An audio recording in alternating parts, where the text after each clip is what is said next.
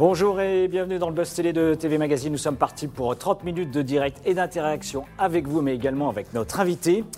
Euh, ben, si je résume, c'est un visage bien connu euh, des téléspectateurs. Il avait aussi connu mille vies, peut-on dire. Il a été militant hein, de la Ligue communiste révolutionnaire dans sa jeunesse. Il y a prescription. Il y a prescription. il a eu son agrègue de philo et il a également enseigné euh, jusqu'en 93 à l'université. Euh, c'est un écrivain, un journaliste. Euh, il a également euh, cédé aux sirènes des médias européens. Je crois qu'il est resté plus d'une dizaine d'années. Puis la télévision. 20 ans. 20 ans, 20 ans européen. il a touché à la télévision à de nombreuses émissions et a laissé une trace, qui ont laissé une trace indélébile dans, dans le paysage audiovisuel français, hein, de Ciel Montmardi euh, au magazine Au fil de, la nuit, sans oublier le cercle de minuit. Je ne les cite pas toutes, hein, elles sont très nombreuses. Mais désormais, c'est derrière les caméras, derrière les écrans qu'il travaille, à la direction de France Télévisions, où il a choisi d'évoluer cette fois afin de mettre euh, bah, à l'honneur une matière noble, la culture. Michel Phil, bonjour. Bonjour à vous, merci de cette invitation. Euh, bienvenue dans, le Buzz Télé. Claire Chazal présente demain un nouveau numéro du Grand Échiquier en prime time sur France 3. Euh, vous êtes patron, hein, j'ai dit, du pôle culture euh, de France Télévisions, également, je crois, du spectacle vivant. Euh, vous allez donc chapeauter hein, ces soirées qui sont consacrées à Molière. on souffle ces 400 bougies. C'était il y a quelques jours, Molière. Pourquoi on parle toujours autant de Molière en France? Bah, D'abord, le génie français dans ce qu'il a de plus éclatant, et sans doute, plus qu'on ne l'imaginait, une actualité absolument invraisemblable quand on lit ou qu'on entend Tartuffe aujourd'hui avec euh, euh, la, pression des intégrismes religieux et, la place que la, que la bigoterie veut occuper dans l'espace public. Ça redonne une lecture finalement de ses œuvres aussi. Mais c'est incroyable, on n'a même pas besoin d'une mise en scène euh, à, moderniser. Le texte est lui-même. Quand vous lisez ou écoutez Les femmes savantes, vous êtes au cœur des débats aujourd'hui sur la situation des femmes. L'actualité des grands classiques, c'est qu'à un moment donné, ils te parlent de ton époque, quelle que soit euh, euh, l'angle par lequel. Et c'est vrai que pour France Télévisions, c'est aussi une occasion à la fois bah, de, souligner le côté patrimoine. Nous, en tant que service public, on a euh, à assurer le patrimoine. On a des accords avec la Comédie Française. On a commencé l'année Molière avec à l'Opéra National de Bordeaux avec une représentation directe du bourgeois gentilhomme mis en scène par Jérôme Deschamps.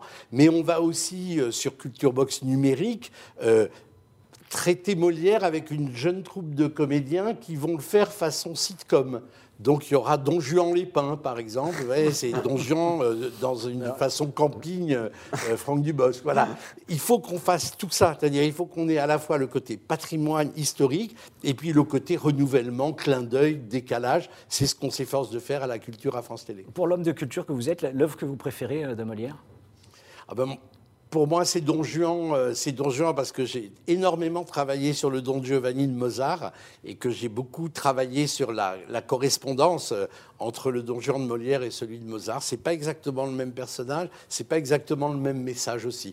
L'exercice peut se faire entre le mariage de Figaro et les noces de Figaro. C'est extrêmement intéressant de voir comment le théâtre du XVIIIe a pu servir les librettistes, euh, notamment d'Aponte et de Mozart, mais avec un autre message. Mais on s'éloigne de France Télé. on parle quand même de culture. Hein. Je rappelle, nous sommes avec Michel Phil sur Figaro Live, diffusé euh, sur le Figaro.fr, mais également euh, la page YouTube de TV Magazine. Ben, que pensez-vous de l'offre culturelle, justement, des spectacles vivants de France Télévisions? Le regard vous portez également sur la carrière de, Michel Field.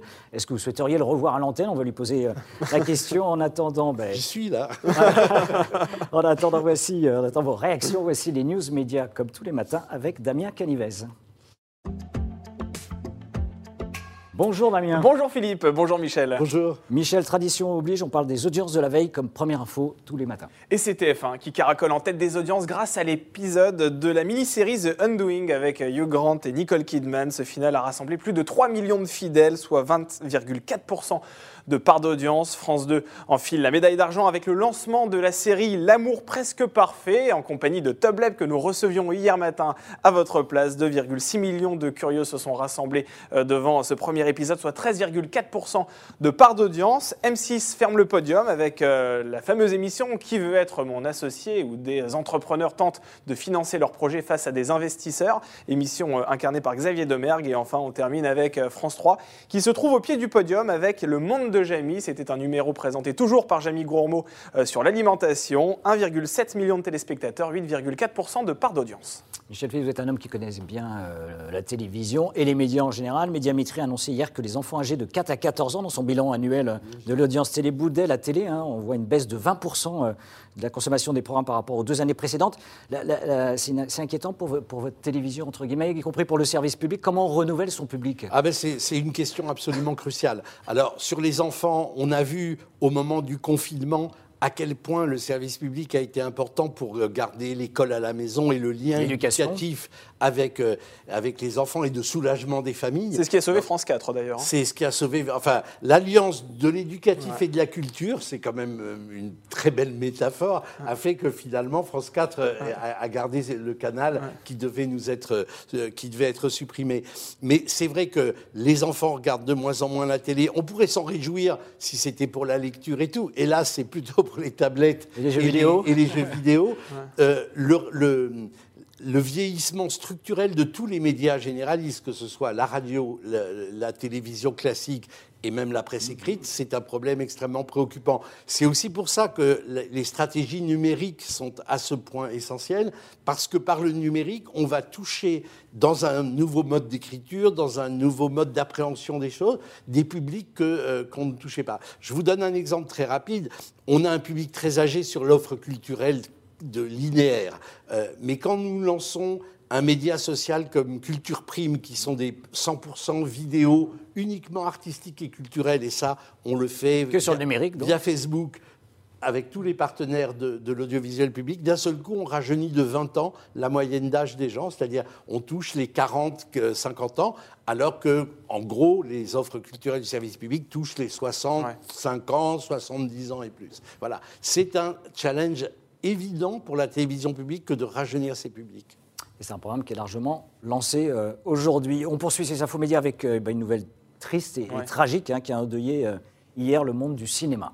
Le comédien Gaspard Huliel, 37 ans, est décédé hier à la suite d'un grave accident de ski qui s'est produit mardi Autour de 16 heures, selon le parquet d'Albertville qui a ouvert une enquête, il serait entré en collision avec un autre skieur au croisement euh, de deux pistes bleues dans la station de la Rosière située en Savoie. Il a été héliporté au CHU de Grenoble dans un état critique avant de succomber euh, à ses blessures. Euh, de nombreuses vedettes, évidemment, du 7e art lui ont rendu hommage sur les réseaux sociaux, de Nathalie Baye à Alex Lutz en passant par Pierre Ninet et Jean Dujardin. Les chaînes ont elles aussi décidé de saluer la mémoire de ce comédien en bouleversant leur grille des programmes. Ce jeudi soir, par par exemple, France 3 euh, diffusera un long dimanche de fiançailles, grâce auquel il a d'ailleurs obtenu le César du jeune espoir masculin. France 2, de son côté, proposera dimanche le film Sibylle, le dernier film d'ailleurs dans lequel il est apparu dans les salles obscures, c'était en 2019 une grande tristesse pour le cinéma français. Vous connaissiez, vous aviez déjà croisé la route de cet oui, acteur euh, croisé, C'est vrai que l'émotion est incroyable. C'est quand même un, un, comédien qui était, j'allais dire, en début de carrière, et, mais il avait un tel charisme et il a tellement marqué chacune de ses apparitions. Enfin, son Saint-Laurent était absolument incroyable. Euh, Jean-Pierre Jeunet l'avait mis en scène. Enfin, voilà, et je, je partage évidemment l'émotion. Et puis, il y a toujours ce, drame absolu de, de, vie totalement en plein essor qui sont fauchés par un accident et qui rendent la chose tout décès est extrêmement triste d'artistes euh, avec le, patrimoine qu'ils emmènent avec eux. Mais quand c'est un jeune artiste aussi beau, aussi brillant, avec un tel charisme, c'est encore plus bouleversant. Merci Damien pour ces news médias et Michel Phil, donc vous garde avec nous pour l'interview du Buzz Télé.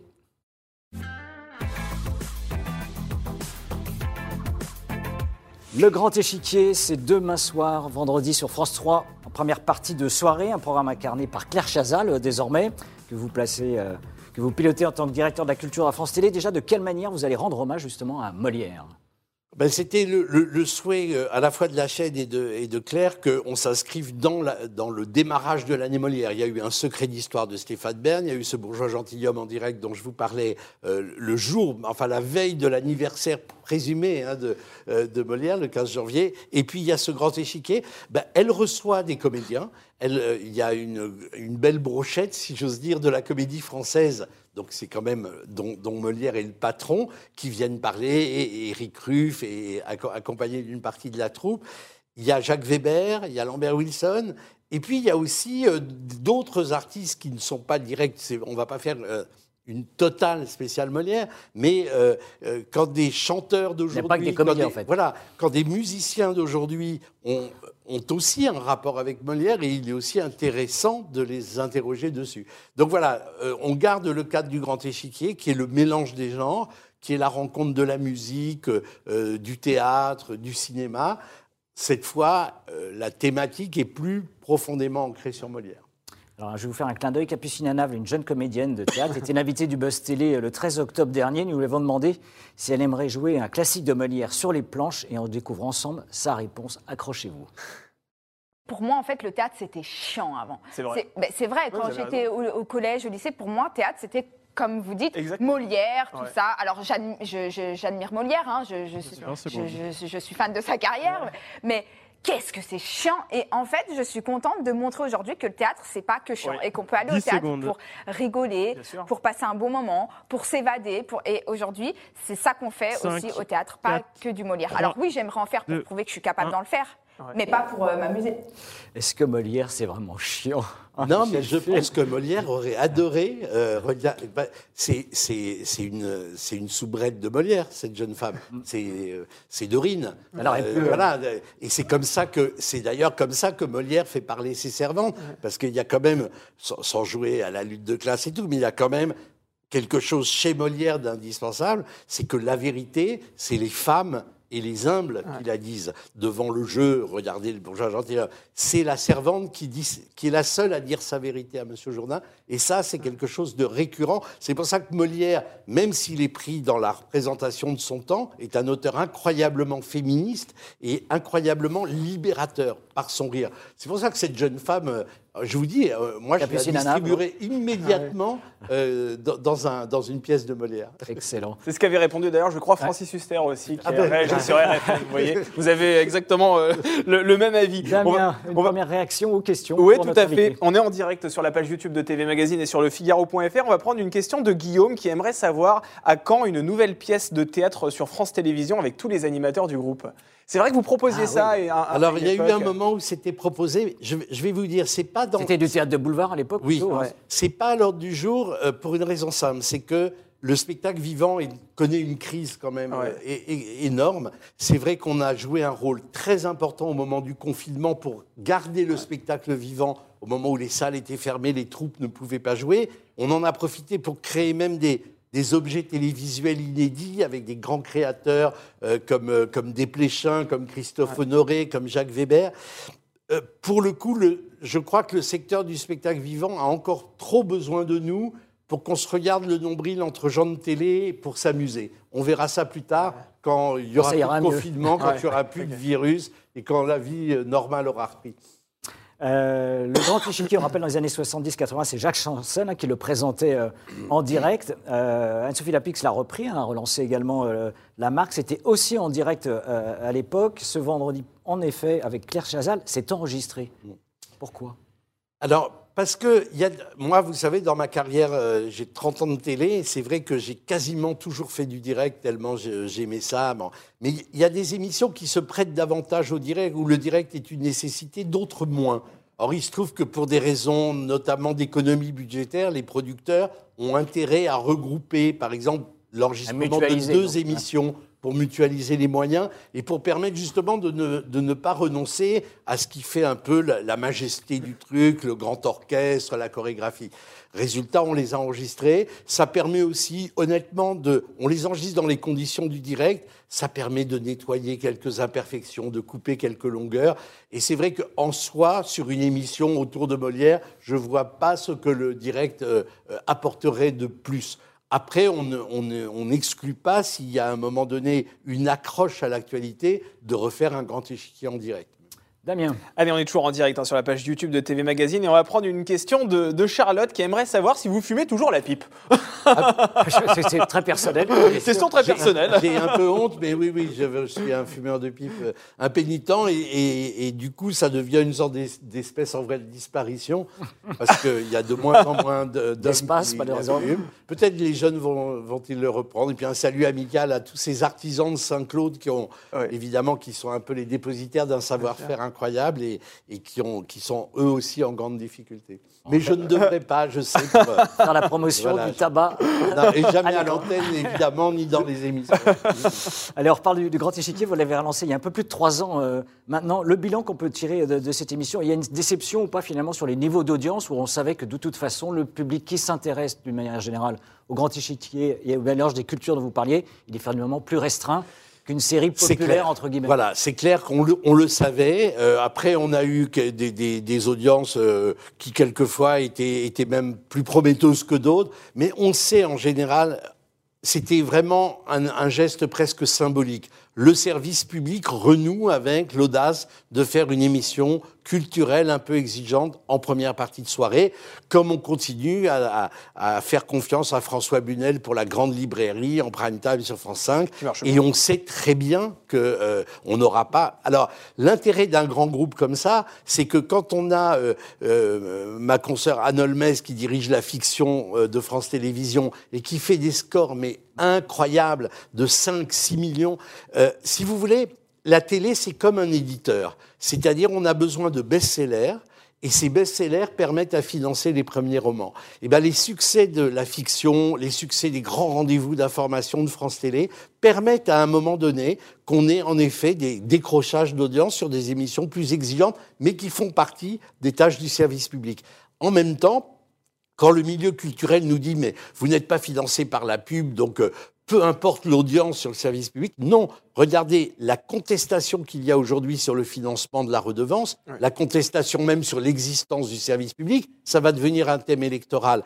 Donc nous, et c'est ça qui est très compliqué quand on dirige France Télévisions, c'est qu'il faut tenir à la fois la puissance de l'audience, parce que les gens payent leurs redevances et donc tous les publics doivent trouver leur compte, les passionnés de sport, les passionnés d'opéra, les passionnés de fiction policière, et en même temps, on doit pouvoir répondre à toutes les tâches du service public, y compris, puisque j'en ai la charge aussi, toutes les émissions d'expression religieuse du dimanche matin, par exemple. Le jour du Seigneur, par exemple. Oui, et pas seulement le- euh, l'expression Ouais. musulmane, euh, juive, orthodoxe, protestante. C'est tout ce panel-là. Et je conseille d'ailleurs à vos auditeurs de, de- et, de, de- et téléspectateurs de regarder ces émissions parce que aujourd'hui, ça devient des thèmes, ça croise des thèmes essentiels de l'actualité.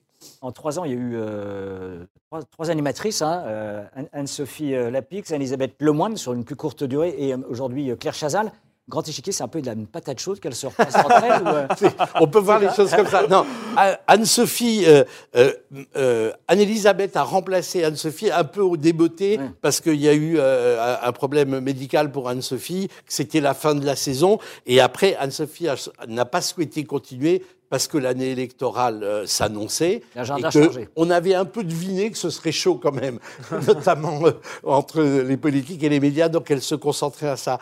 Euh, non, Claire, c'était assez légitime parce qu'il y avait Passage des Arts qu'elle faisait depuis à France 5. Donc, pour le coup, on a changé, on a transformé Passage des Arts en hebdo le dimanche soir sur France 2. Et puis, elle est, je, je trouve, avec à la fois sa curiosité, un certain classicisme et son ouverture dans la modernité, elle est, elle est tout à fait adaptée. Mais Anne-Sophie faisait le taf très bien.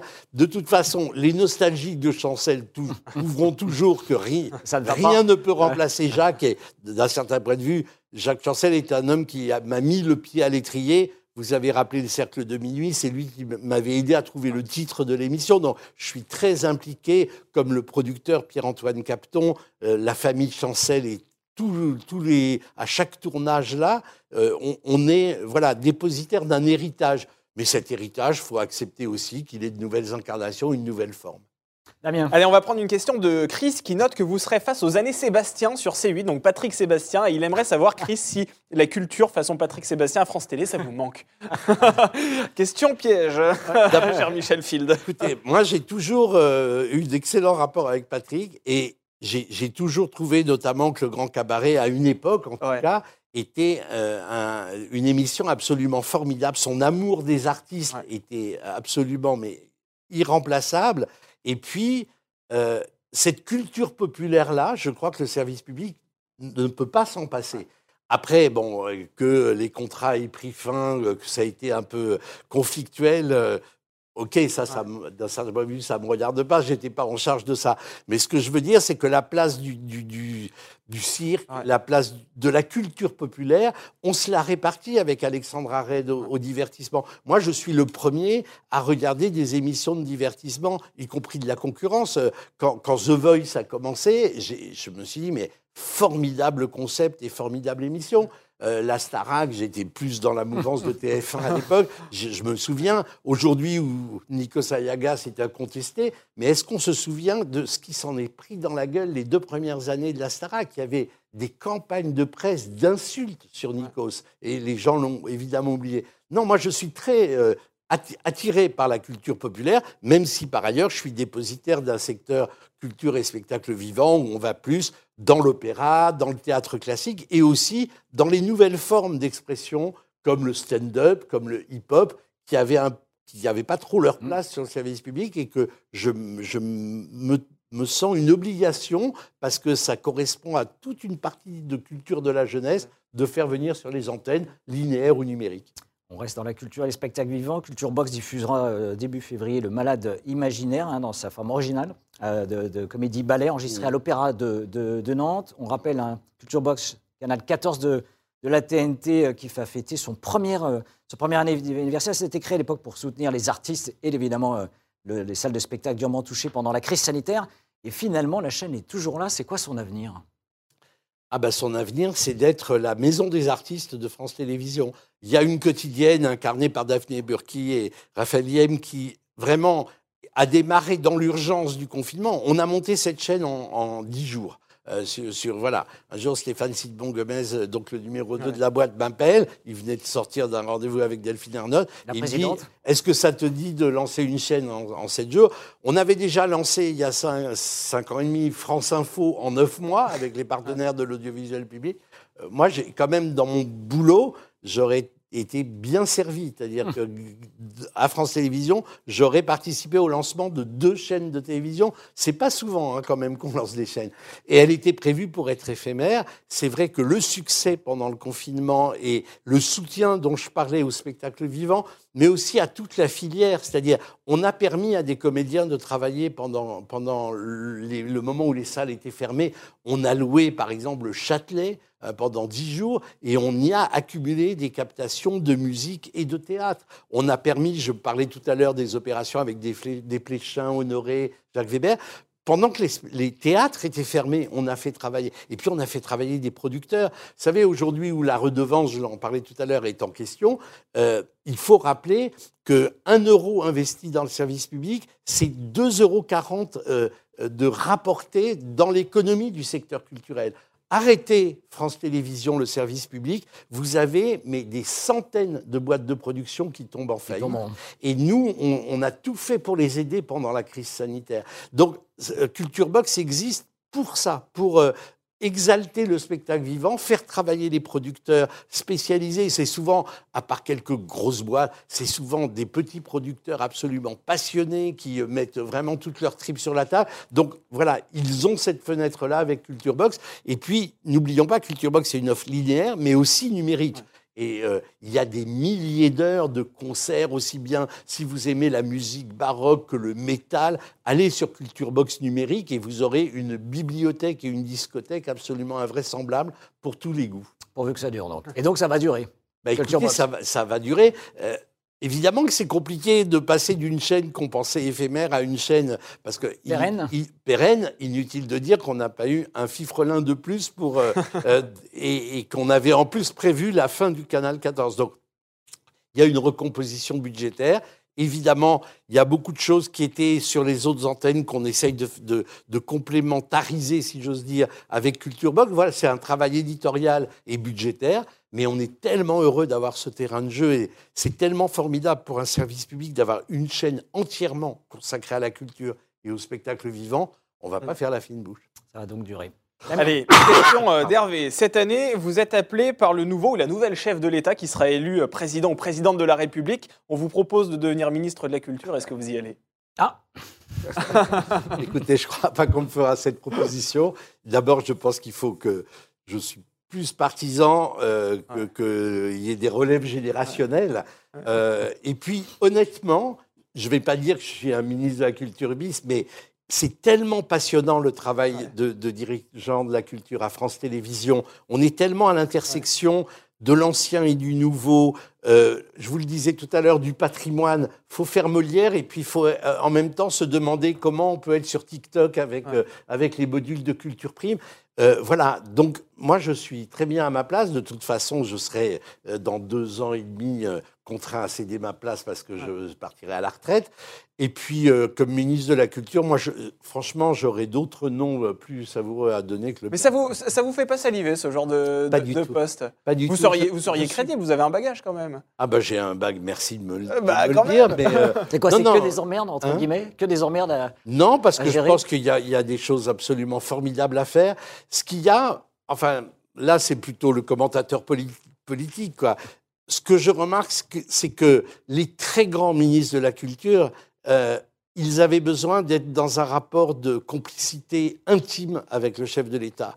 Euh, en gros, Malraux avec De Gaulle, en- bon, euh, peut-être Michel Guay avec Pompidou, euh, absolument Jacques Lang avec Mitterrand. Si vous n'avez pas ce rapport-là, parce que, enfin bon, je ne vais pas ra- raconter le quotidien de Rosine Bachelot que je ne connais pas, mais le quotidien d'un ministre de la Culture, c'est quand même se heurter aux arbitrages de Bercy. C'est voilà. Et si vous n'avez pas le poids comme ça, de, j'ose pas dire que c'est pareil à France Télévisions, mais c'est vrai que la complicité, ou en tout cas la détermination d'un président ou d'une présidente, ça aide aussi à affirmer la mission culturelle du service public. Je le connais avec Delphine Ernotte, je l'avais connu naguère avec Hervé Bourges, par exemple, euh, qui euh, président, m'avait aidé à, à lancer le cercle de minuit. Il y a un moment donné, quand les dirigeants affirment ça, euh, l'intendance suit. Quoi.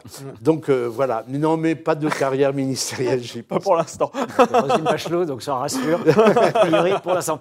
Euh, vous avez dit deux ans et demi, dans deux ans et demi la retraite. Est-ce que Eh ouais. d'ici là, on pourrait vous revoir à l'écran? Ça vous manque pas de revenir Alors, devant les caméras? D'ici là, non, parce que je me suis fait une promesse euh, au moment un où engagement? Delphine Ernotte m'a appelé d'abord pour la direction de France 5, ensuite pour celle de l'info. C'est qu'à partir du moment où j'avais un poste de direction, je n'étais plus à l'antenne. J'ai trop connu, dans les radios et les télévisions où j'ai travaillé, des directeurs qui faisaient de l'antenne. J'ai trouvé ça très malsain dans le, dans le rapport avec les équipes. Voilà. Donc, euh, euh, comment voulez-vous euh, être jugé par vos Mais pairs Laurent Guimier, on- Laurent Guimier qui est non, à mais Laurent, c'est non, non, c'est différent. Il fait pas. le directeur de Il l'information. fait pas les 4 V. Il fait à un moment donné un grand rendez-vous euh, d'actualité présidentielle. C'est autre chose. Mais dans le quotidien, euh, quand vous êtes directeur d'une station de radio, Ah oui. de, vous vous faites pas l'interview euh, quotidienne. Euh, après, vous débordez de 20 minutes. Les, les, vos camarades gueulent et à qui ils gueulent puisque c'est vous qui êtes. le- Non, c'est indémerdable. Donc, je serai là tant que j'ai la confiance de la présidente de France Télé. Le jour où je serai plus euh, directeur, je suis ouvert à toute proposition. Ça me manque pas. C'est ce vrai que de temps en temps, ça me titille d'y Oui, revenir. c'est- Euh, je peux pas cacher que de temps en temps, devant la, la beauté des plateaux du grand échiquier, je vois mes camarades et c'est- ah là là, quand même à quelques années près, j'aurais pu. C'était forcément un fantasme. Quoi. Mais je suis tellement heureux de celles qui le font que je ne me pose pas vraiment la question. Allez, mes chefs, on garde encore quelques instants pour notre euh, rubrique, euh, de, de- nouvelle rubrique de saison qui s'appelle En toute franchise. Rien de grave, Michel. vous devez juste répondre avec le plus de sincérité possible, comme vous l'avez fait euh, jusqu'ici, votre plus beau souvenir de carrière. Bon, il y en a beaucoup. Évidemment, il y en a beaucoup. Mais je, Il y en a un. Il y en a un.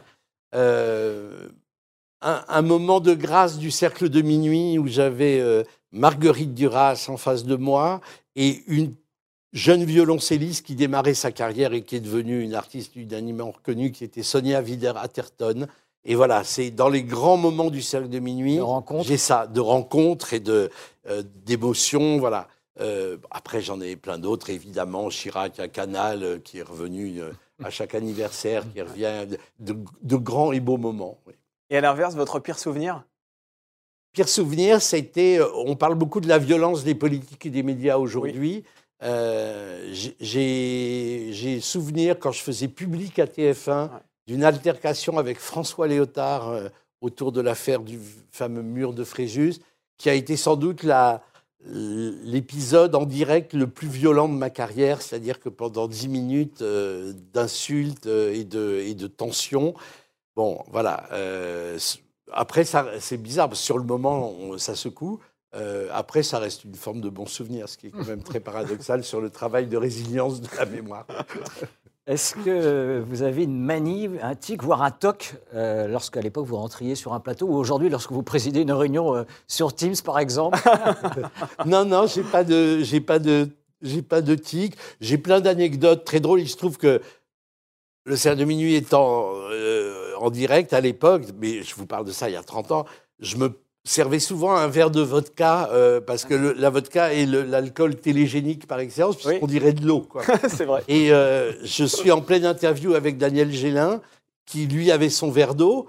euh, sauf que je le vois prendre mon verre de vodka à la place de son verre d'eau. Je ne peux rien lui dire parce que je suis en direct et je le vois boire un verre plein de vodka comme si c'était un verre d'eau. Les larmes qui jaillissent et lui continue imperturbable son interview. Ça, Vous me demandiez un très beau souvenir de télé, je vous en livre un. Il a réussi plus. à finir l'émission quand même ou- Il a fini l'émission, mais après, à chaque fois qu'on s'est revu avec Daniel, il se souvenait de cet épisode comme étant absolument. Voilà. Donc, euh, j'ai eu cette faiblesse de boire un peu d'alcool euh, à la l'écran. télévision. Si si vous aviez le pouvoir de faire renaître une seule personne célèbre, vous choisiriez qui, Michel? Oh non, c'est trop dur. euh. Il y a tellement de gens, qui Ouais. me- tellement de gens et d'artistes qui me manquent et de. euh, non, je, pour, pour l'avoir un peu connu et fréquenté, euh, qu'est-ce que j'aimerais que Coluche soit là pour. Ouais. euh, voilà, pour, pour avoir son regard, ouais, pour Ouais. avoir son regard. Mais je pense à un Patrice Chéreau aujourd'hui. Oui. Enfin bon, il y a tant et tant et tant d'artistes, donc je peux. Mais voilà, peut-être. Coluche, euh, par exemple. Peut-être. Coluche, Ouais. oui, parce qu'on a, on aurait eu peut-être besoin de sa manière d'ab- d'aborder le- l'époque. Et il y a quand même beaucoup de choses à dire sur Bien sûr. cette époque. Elle est un peu bizarre, l'époque d'aujourd'hui. Si vous n'aviez pas été euh, journaliste, écrivain, patron de médias, euh, tenancier de, dans- Vous m'avez fait peur. dans les médias, le, le métier que vous auriez aimé finalement faire? Ben, honnêtement, euh, celui par lequel j'ai commencé, c'est-à-dire prof, euh, j'ai adoré Enseignant. être enseignant. Euh, j'ai adoré être enseignant. J'ai formé à la fois des étudiants euh, en pour l'agrégation de philo. J'ai formé pendant plus de 15 ans des instituteurs en formation. Et c'est vraiment, j'ai adoré ce métier. Et j'ai l'impression qu'à la télé, j'ai continué euh, à faire ce métier autre, enfin, avec d'autres moyens. Voilà, une, la transmission, la pédagogie de la complexité. Euh, c'est vrai que je vois se, se développer aujourd'hui euh, un journaliste plus, plus mobilisateur, plus militant, etc. Moi, ce que j'ai aimé dans le journalisme, c'était l'école de la complexité et, essayer de transmettre cette, cette complexité-là, ce que j'ai essayé de faire dans toutes les émissions. Voilà. Mais sinon, le métier de prof reste quand même euh, un métier. C'est plus qu'un métier, quoi. C'est un, c'est pas un sacerdoce, mais c'est quelque chose qui dépasse l'individu qui le fait. C'est, il y a un geste absolument magnifique dans la transmission. Et en grande souffrance, comme ils vont le dire d'ailleurs, je crois, au cours de manifestations, au cours de cette journée. Euh, Michel, tout à l'heure, on vous a vu dans le costume de ministre de la Culture. Maintenant, j'ai envie de vous voir dans celui de président de la République. Là, rien que ça. Admettons, admettons, demain, vous êtes élu à la tête Vous, prenez de drôles de substances Bon, Figaro, je ne savais pas. Je vous donnerai les adresses. Admettons, demain, vous êtes élu nouveau chef de l'État. Quelle est la première mesure que vous décidez de prendre? C'est très sérieux. Je démissionne. non, non, non, je j'aime pas trop ces jeux-là parce que, je, enfin, Dieu sait que je suis Ouais. pas pour une sacralisation de, mais je crois que je crois que c'est pas des choses qu'on improvise. Je crois pas. Ouais. Le Yaka Faucon, je crois que vraiment Ouais. on en crève et qu'on soumet les politiques à cette tyrannie à la fois de l'immédiateté des mesures, de l'immédiateté du commentaire. Donc, euh, en fait, si j'étais candidat à la présidence de la République, j'inciterais les électeurs à ne pas voter pour moi parce que je n'aurais aucune compétence pour euh, ce poste-là. Voilà. Au moins, c'est honnête. Qu'est-ce qui vous déplaît le plus à la fois dans votre caractère et dans votre apparence physique? Oh ben, L'apparence physique, je me suis toujours euh, trouvé trop gros avec un surpoids qu'il fallait toujours euh, canaliser. Alors par moments, c'est vrai que quand il y a des rétrospectives télé, c'est vraiment... euh, je, me souviens, j'avais des rapports de très grande cordialité amitié avec Philippe Séguin.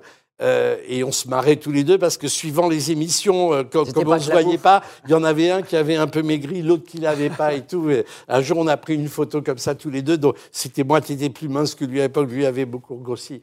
Je dis, les, les- les- photographes nous prenaient tous les deux. On dirait une pub pour Slim Fast qui était à l'époque. et on s'est marrés tous les deux pour ça. Donc ça a été bon, chacun son complexe. Euh, là, euh, voilà, je- j'essaye de me stabiliser euh, avec euh, ce truc assez féminin où je trouve toujours que j'ai 400 kilos de trop, comme à peu près euh, toutes les femmes et une partie des hommes. Surtout avant l'été. Oui, ouais, ouais, mais même en plein hiver. Et le caractère? De caractère, je suis, je suis un peu soupolé, c'est-à-dire je suis rarement en colère. Je, suis, euh, je crois que les équipes avec qui je travaille euh, peuvent dire que je suis plutôt euh, à la fois dans la bonne humeur, dans le collectif. Et puis par moments, je pars. euh, J'ai les colères des gens qui n'en ont pas beaucoup et qui sont quelquefois trop, violentes. trop violentes et trop, trop impulsives pour être honnête. Quoi. Voilà. Donc ça, il, je, je le regrette quelquefois parce qu'il a dû m'arriver de blesser des gens dans un truc qui pour moi a été effacé tout de suite parce que mais pas pour les gens qui la c'est pas non plus tous les jours hein. franchement je je crois pas que les gens avec qui je bosse puissent euh, m'accuser de ça enfin ou souffrir de ça. Mais le peu que j'en ai de colère je les regrette. Quel est l'objet le plus précieux que vous possédez? Euh, en tout ce qui concerne mes enfants, Oui, j'ai- quatre enfants de, de trois mamans différentes. Une et c'est très intéressant. J'ai une fille de 30 ans, une Ouais. autre de 22 et, et deux garçons de, de 13 et 15. Donc finalement, Un bon j'ai panel eu. finalement pour travailler sur les programmes de Ah mais vous futur. pouvez pas vous imaginer, vous, vous me l'enlevez de la bouche. C'est incro- très intéressant d'avoir 20 ans d'enfants parce que euh, parce qu'ils n'ont pas connu les mêmes objets technologiques. hein.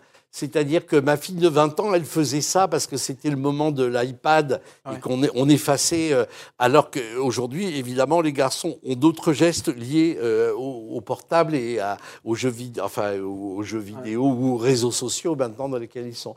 Donc euh, tout ce qui concerne voilà mes gosses, euh, c'est je, je garde et je garde des objets. euh, euh, la- les- leurs chambres sont des sortes de petits musées parce que ça m'amuse de garder toutes les strates de leur euh, De leur enfance. de- oui, de leur enfance et de leur préadolescence. On finit sur une note plus légère, mais également qui concerne la culture. Est-ce qu'il y a une chanson que vous écoutez en boucle en ce moment, Michel? Euh, J'écoute le, j'écoute les, les titres du dernier album d'Angèle parce que je, je trouve cette, cette jeune artiste absolument incroyable.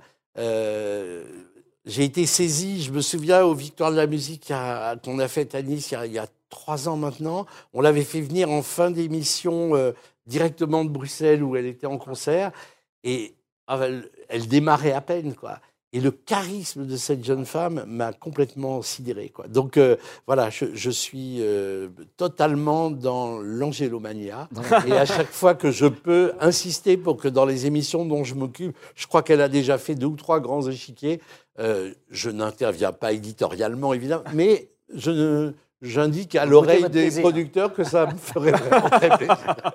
Mais je n'ai pas besoin de beaucoup les convaincre. Merci Michel Merci, venu merci sur ce plateau. On rappelle donc hein, France 3 demain soir, un nouveau numéro en prime time du Grand Échiquier. Eh ben, merci encore d'être venu. Et demain, nous recevons un nouvel invité Oui, avant le week-end. Exactement, et qui d'ailleurs euh, va aussi représenter d'une certaine manière le service public, puisqu'il s'agit d'un acteur qui va jouer aux côtés de Mimi Mati sur France 3 dans le prix de la trahison. Il a déjà joué à ses côtés dans les deux premiers numéros. Il s'agit de Mathieu Delarive, Ah bah. qu'on recevra demain donc sur ce plateau. Évidemment, c'est une fiction. Oui, tout à fait, là, il y a effectivement. Merci, très Merci infiniment et Merci, merci à tous.